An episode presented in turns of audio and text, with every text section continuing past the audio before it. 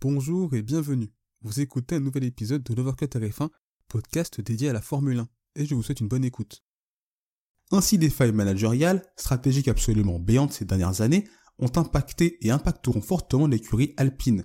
Un dilettantisme latent que des pilotes haut niveau n'ont pas su masquer, car même si l'Ocadémio cherche à rectifier le tir, avec cette énième restructuration, et que Bruno Famin me semble une personne apportant enfin de la rationalité au projet Alpine, eh bien être au niveau des top teams avec un déficit de près de 30 chevaux et un manque d'investissement ces dernières années me semble aussi réaliste que de gagner au loto.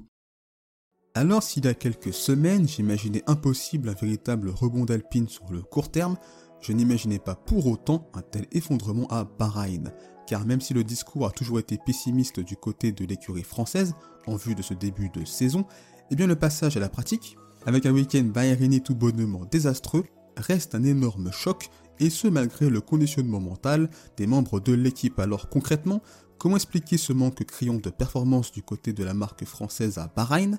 Est-ce qu'Alpine peut rebondir dans les semaines à venir? Ou bien 2024 est-elle déjà une saison morte? Alors si l'on se focalise sur les chiffres, l'écurie française a tout simplement été la plus lente dans l'exercice du tour rapide, avec la 19e place d'Esteban Ocon et la dernière place de Pierre Gasly. Un constat terrible et presque indigne pour une écurie usine concevant tous les éléments de sa monoplace de A à Z. Alors on pourrait atténuer nos critiques par le fait qu'Alpine n'était pas complètement largué.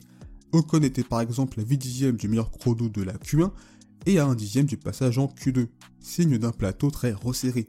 Malgré tout, cette dernière ligne sur la grille de départ est en termes d'image et de symbole un élément bien trop puissant pour nous rendre conciliants envers une écurie qui voulait il y a un peu plus d'un an se rapprocher du trio Red Bull, Mercedes, Ferrari.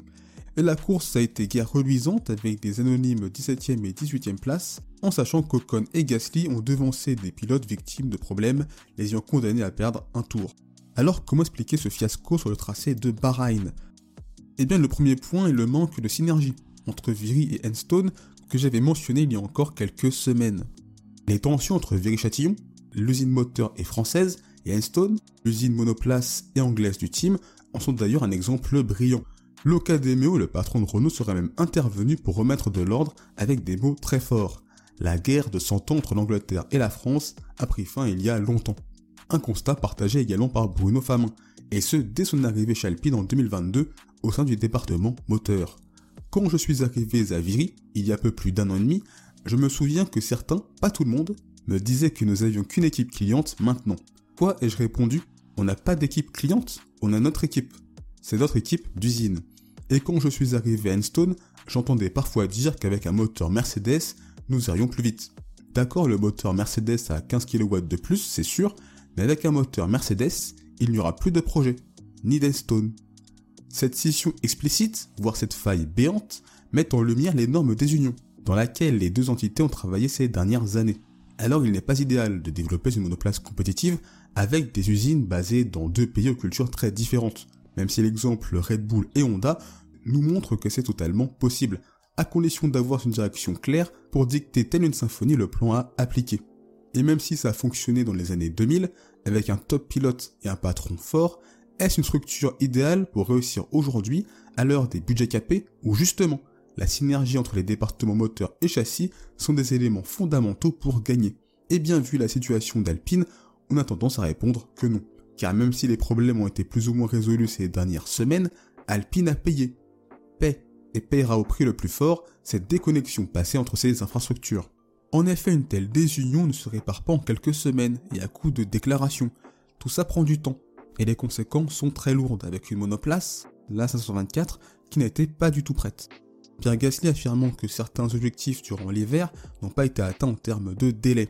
Cela peut s'expliquer par le fait que cette monoplace 2024 a été développée sous la direction d'Otmar Zafnauer, mais une fois le grand ménage de l'été dernier effectué, c'est une toute nouvelle équipe qui a dû poursuivre le développement de la voiture, et possiblement que les process ont été perturbés dans les semaines et mois suivant cette énième révolution. Ainsi l'instabilité chronique au sein d'Alpine affiche désormais de manière très grossière sa limite.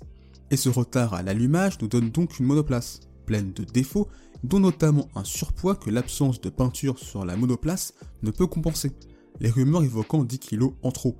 Bruno Famin donnait d'ailleurs un constat très implacable sur les mots MEX de la marque française. Pour résoudre un problème, il faut l'avoir déjà identifié. Là, on en a plusieurs. On doit gagner dans tous les compartiments.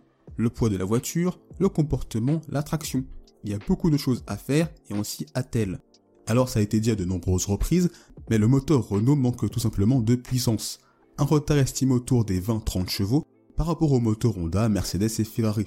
Un écart qui est quand même non négligeable. À tel point que la FIA envisageait un rééquilibrage des performances moteurs pour permettre à Renault de justement combler ce retard. Et finalement, il n'en sera rien. Alpine devant faire face à ce problème jusqu'en 2025 inclus. Ce manque a donc incité l'écurie française à réaliser des compromis d'un point de vue de la performance. Et si le châssis a su un temps compenser ce déficit dans les lignes droites, eh bien le département technique est lui aussi rentré dans le rang, avec des performances aérodynamiques bien plus en retrait. Pierre Gasly disait que je ne veux pas rentrer dans les détails, mais en définitive, nous manquons tout simplement d'adhérence. Et la situation côté moteur est la même que l'année dernière. Mais en fin de compte, du côté du châssis, nous n'avons tout simplement pas l'adhérence dont nous avons besoin pour être compétitifs. Alors ces éléments montrent que le nouveau concept développé par la marque française durant l'hiver est très loin d'être maîtrisé. Malgré tout, changer de concept ne doit pas forcément être signe de recul hiérarchique. Les exemples de Red Bull, Mercedes, Ferrari ou encore Aston Martin montrent qu'il est tout à fait possible de modifier drastiquement sa monoplace sans pour autant dégringoler dans la hiérarchie. Et une écurie aussi ambitieuse qu'Alpine devrait elle aussi en être capable. Mais plus globalement, tous ces problèmes sont quand même l'aboutissement, la genèse d'un projet qui vivote d'année en année, de transition en transition, avec en plus une gouvernance instable au possible. Alors d'un point de vue plus sportif, Alpine est l'écurie qui a le moins progressé dans l'exercice du tour rapide. Un dixième de gagné par rapport à l'année dernière, là où pour des écuries comme Aston Martin, Mercedes, le gain est proche de la seconde, et au-delà pour Williams ou encore McLaren. Cela rend logique le fait qu'Alpine soit donc la dernière force du plateau sur un tour. Dernière place également sur le rythme de course, et en étudiant le rythme moyen de tous les pilotes sur les 10 premiers tours du Grand Prix de Bahreïn, si l'on exclut Hülkenberg, qui s'était arrêté dès la fin du premier tour, eh bien c'est simple. Alpine a été tout simplement l'équipe la plus lente, avec un déficit moyen de 2 secondes au tour sur Max Verstappen. C'est dire à quel point l'écurie française est tombée bien bas. La suite, c'est la saison à venir, car même si le début est catastrophique, il reste encore 23 courses à effectuer. Un nombre important qui donne la possibilité de rebondir, mais c'est aussi le risque de sombrer davantage, même si l'on peut penser que la situation ne peut pas être pire qu'elle ne l'est actuellement. Alors la seule façon de sauver cette saison serait de faire une McLaren 2023. Or voir une équipe passer de milieu fond de grille à top team en pleine saison est un phénomène presque paranormal.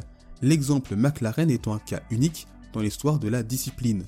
Sachant en plus que certes les Oranges n'étaient pas confiants pour le début de saison, mais ils avaient des évolutions en sous-main dont ils savaient que les gains seraient significatifs. Ce qui n'est pas vraiment le cas du côté d'Alpine. Et même si avec un concept maîtrisé, la marque française sera bien plus compétitive, le souci sera que les autres n'attendront pas Alpine, ce qui va mettre une énorme pression sur les Bleus pour avoir une capacité de développement bien plus importante. Alors être la meilleure derrière le top 5 sera son principal objectif. Un but pas simple, mais pas inatteignable.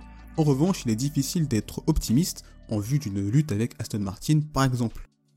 Car depuis deux ans, Alpine ne progresse plus, mais dégringole littéralement. Une chute vertigineuse dont l'atterrissage violent s'est déroulé ce week-end à Sakir. Et il va falloir trouver les mots et les solutions pour améliorer une situation qui déjà a l'allure d'énormes crashs industriels.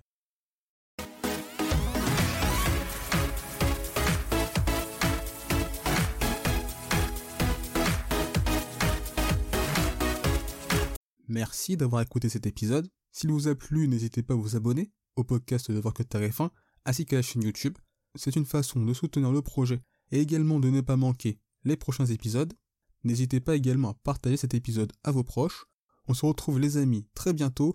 D'ici là, portez-vous bien, je vous souhaite le meilleur. Salut